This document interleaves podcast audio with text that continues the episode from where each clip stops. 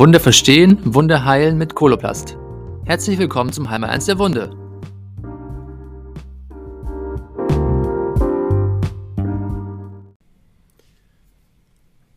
Hallo Susanne, wir hatten ja letztes Mal das Thema Dekubitus und eine der chronischen Wunden, die am häufigsten auch vorkommt, ist der Ulcus crurus. Vielleicht kannst du heute mal hier detailliert darauf eingehen. Ja, gerne, kann ich machen. Ähm, Ulcus crurus muss man unterscheiden. Also Ulcus crurus heißt ja nur Ulcus, crurus ist der Unterschenkel, also Ulcus am Unterschenkel. Ähm, hört sich total wichtig an, aber meint nur Ulcus am Unterschenkel. Äh, und jetzt muss man natürlich gucken, äh, warum hat er das? Ne? Die, die, das ist bei allem immer die spannende Frage, warum hat er das und warum hat er das genau da?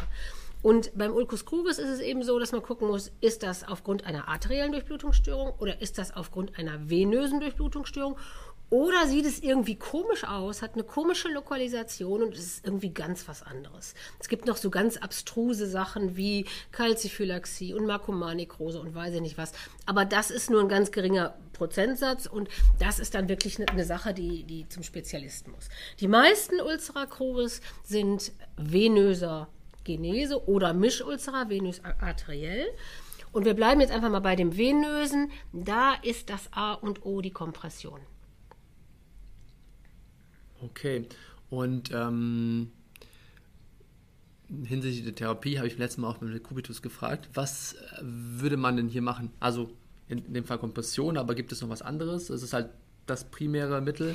Also ähm, bezüglich der Lokalversorgung kann ich nur sagen, dass äh, viele dieser Patienten sehr, sehr viele Allergien haben und klebende Substanzen oft schlecht vertragen werden am Unterschenkel. Die, die, derselbe Patient verträgt diese Sachen am Arm mhm. oder am Bauch, ja.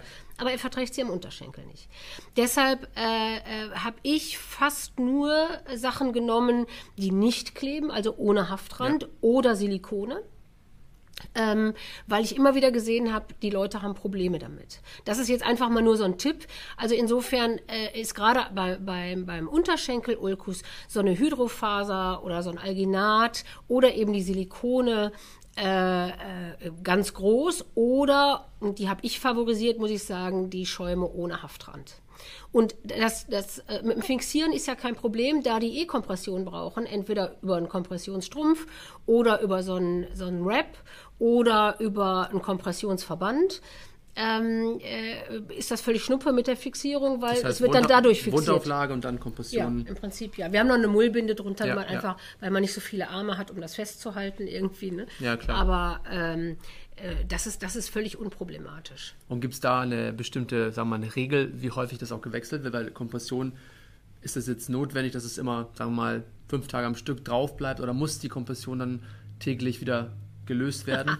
da merkst du, dass ich das. Da, hast, du, da hast du ein heißes Thema angeschnitten. Oh, also, als Nicht-Experte ein heißes Thema ansprechen. Ja, ja, sehr gut, sehr gut. Weil, weil da gibt es selbst unter Experten Streit, muss man sagen. Also ich bin ein großer Fan davon, dass die Kompression über Nacht bleibt. Und ich habe die Kompression immer so konzipiert, dass das für den Patienten auch nachts erträglich ist. Warum? Äh, viele meiner Patienten waren älter und hatten gleichzeitig eine Herzinsuffizienz, eine Herzschwäche, mussten nachts mehrfach auf Toilette, konnten dann nicht wieder einschlafen, haben sich dann in ihren Ohrensessel gesetzt und sind so ein bisschen vor sich hingedämmert, bevor sie wieder ins Bett gegangen sind. Und dann stehen die morgens auf und haben schon knalledicke Beine. Dann habe ich nichts gewonnen. Mhm. Ich will das Wasser aus den Beinen raushaben. Äh, und deshalb habe ich sehr, sehr gute Erfahrungen damit, die Kompression über Nacht zu lassen. Und wenn der Patient sich einmal daran gewöhnt hat, dann macht er das hinterher auch weiter. Und wenn man beim Strumpfmessen das auch berücksichtigt und die Strümpfe nicht zu stramm misst, äh, dann funktioniert das auch mit dem Strumpf sehr, sehr gut. Natürlich kann man nicht einen, einen stramm sitzenden Klasse 3 Strumpf über Nacht belassen. Das geht ganz sicher nicht. Alles klar. Dann vielen Dank auch für diese Erläuterung und bis zum nächsten Mal. Tschö. Ciao.